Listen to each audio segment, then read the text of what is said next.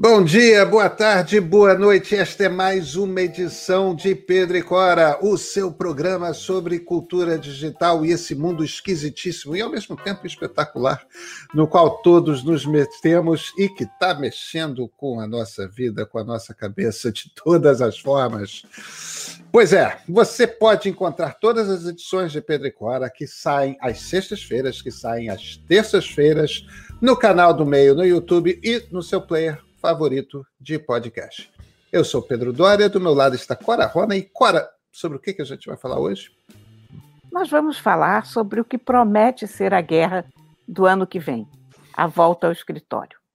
Ou não. A, a volta ao escritório. E aí? Você quer continuar no home office? Ou você quer ir para o escritório rever a turma? Ou será que o meio termo é possível? Vem com a gente que esse é o nosso assunto de hoje.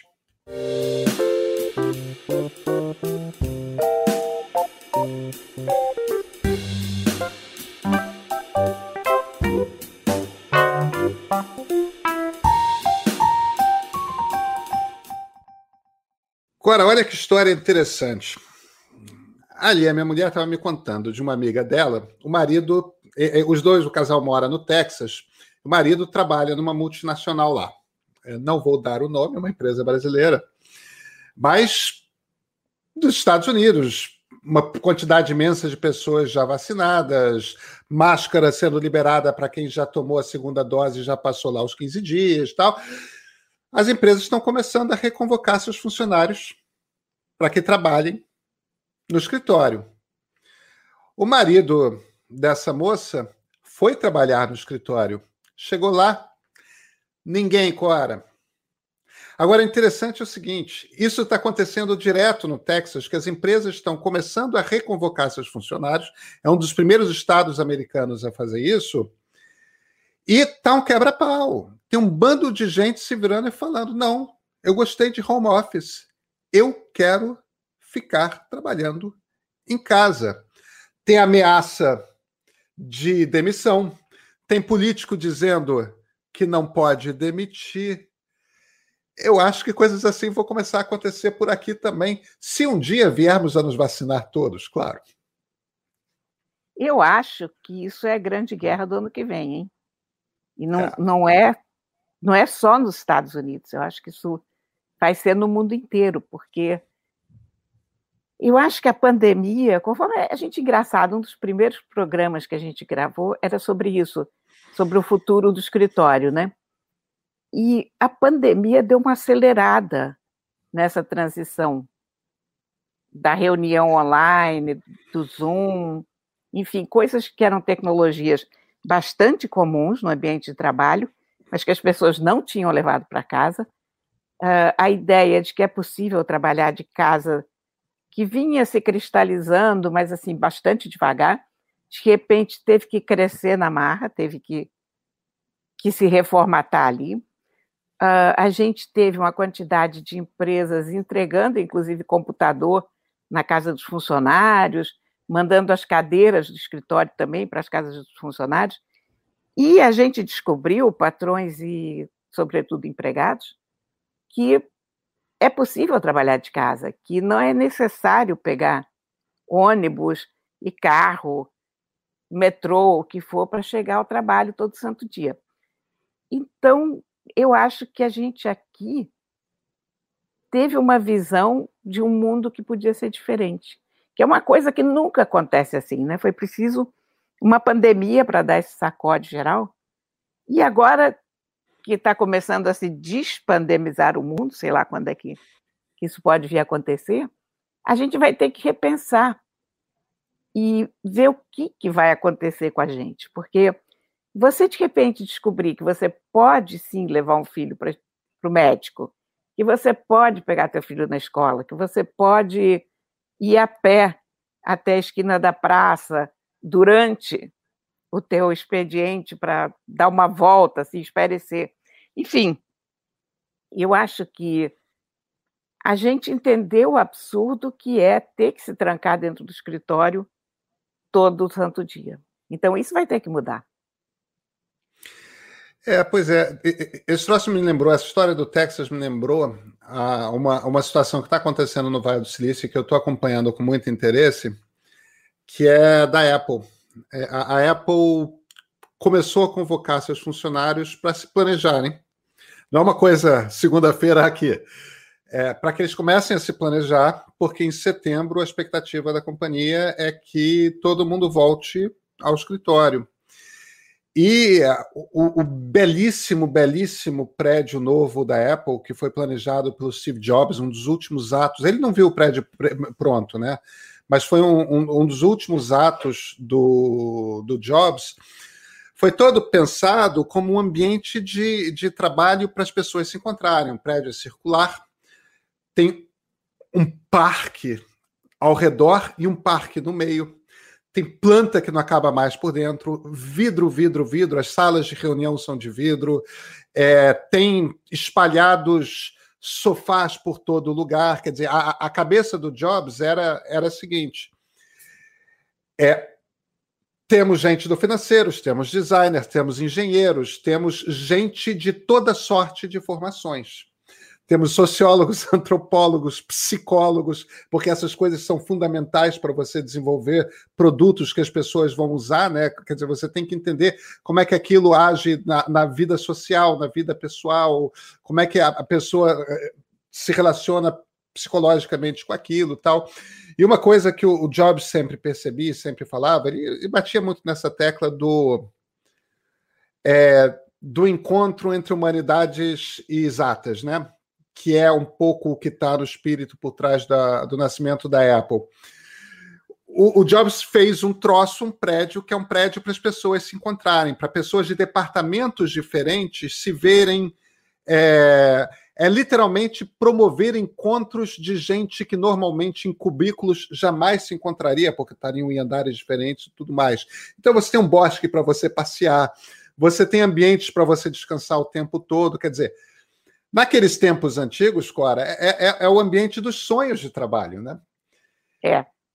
E, no entanto, os funcionários da Apple estão dizendo para o Tim Cook: não, a gente quer reconversar isso aqui. Quem quiser voltar, volta. Quem não quiser voltar, continua trabalhando de casa. E, e, isso talvez, de certa forma, seja um problema no sentido contrário. Não porque te dá a flexibilidade de você ter a sua vida pessoal, porque isso é a coisa boa, mas, de fato, quando você está no Zoom, você está de volta ao cubículo, né? Você está de volta à sua baia. Você não está se encontrando com ninguém diferente daquelas pessoas com quem você tem que se tra trabalhar todo dia, né? Isso é verdade. Isso é verdade. Mas sabe como é que eu vejo o futuro? O, o que, que eu acho que vai ser a conclusão dessa guerra? É que não vai, nós não vamos ficar nem tanto ao mar, nem tanto à terra. É que as pessoas vão poder criar agendas flexíveis de trabalho, com uh, uma obrigatoriedade de ir ao escritório uma vez por semana, não sei, uh, com uma certa regularidade, para saber onde trabalham, para encontrar pessoas e tal, mas vão poder, sobretudo, vão poder ficar em casa quando for necessário, vão poder trabalhar de casa quando quiserem. Isso eu acho que vai ser muito importante, porque uma coisa que era extremamente opressora no ambiente de trabalho e que ainda é na maioria dos empregos no mundo, porque a gente está aqui falando de uma pequena bolha que vai a escritórios, né? A gente nós estamos no topo de um mundo em que todo mundo tem que trabalhar tantas horas por dia e tal. Mas que, sobretudo para as mulheres, era muito complicado administrar uma vida familiar ao mesmo tempo que se administra o seu trabalho. Uh, uma das coisas complicadas da minha vida, eu me lembro, era quando tinha alguma questão com os meus filhos, ter que pedir uma licença para ir levar a criança no médico, ter que pedir licença para resolver algum problema da escola. Então, isso tem que ficar mais flexível e eu acho que isso isso vai melhorar para todos nós. Eu acho que por um lado nós percebemos que nós podemos trabalhar de casa, mas por outro lado as empresas perceberam também que o trabalho que as pessoas fazem em casa é perfeitamente bom. Em é. certas é. circunstâncias, dispensa a ida ao escritório. É claro que há profissões e há profissões. Uh, É claro que há personalidades e personalidades. É claro que tem gente que está louca para que o escritório abra, para ir lá conversar com os outros e, e, se encontrar e tomar seu cafezinho. Mas eu acho que o, que o que vai sair disso tudo, eu espero que saia, é uma atitude mais tolerante em relação à vida do ser humano. O ser humano não é uma máquina de 8 às 5, de 9 às 5, de 10 às 6, ou o que seja. O ser humano é um ser humano que às vezes tem coisas para fazer, às vezes está mais afim de fazer uma outra coisa, às vezes está mais afim de fazer outra. E talvez a gente possa partir para um futuro em que isso seja mais real, que isso seja mais aceito. É, eu tenho eu tenho a impressão que você está certo, eu concordo com você. E, e, e, provavelmente, talvez até enrijecer um pouquinho essas regras, né? Segunda, quarta no escritório, terça e quinta em casa, e sexta-feira alterna, sei lá, que nem que nem esquema de guarda compartilhado, eu entendo disso. É, porque, porque é isso. É, e, e me parece que se as pessoas têm mais tempo de dedicar às suas vidas pessoais, elas vão ser mais criativas. E em muitos setores, isso faz imensa diferença. E quando eu falo em muitos setores, eu não estou falando só de setores, sei lá, design, arquitetura, é, é, jornalismo, tudo mais. Não, não, estou falando mesmo em é, é, é, seguro, direito, todas essas coisas. Quanto mais as pessoas engenharia, quanto mai, maior o estímulo criativo, mais soluções interessantes, mais coisas inovadoras nascem. E, e isso isso vem de gente que não está não está 100% do tempo focada numa coisa só. Quando é, você tem o espaço para desfocar, quando você volta o foco, você olha para aquilo de uma forma distinta, né? E sabe, eu acho que isso isso tem também uma vantagem sobre a sociedade como um todo, porque o trânsito melhora.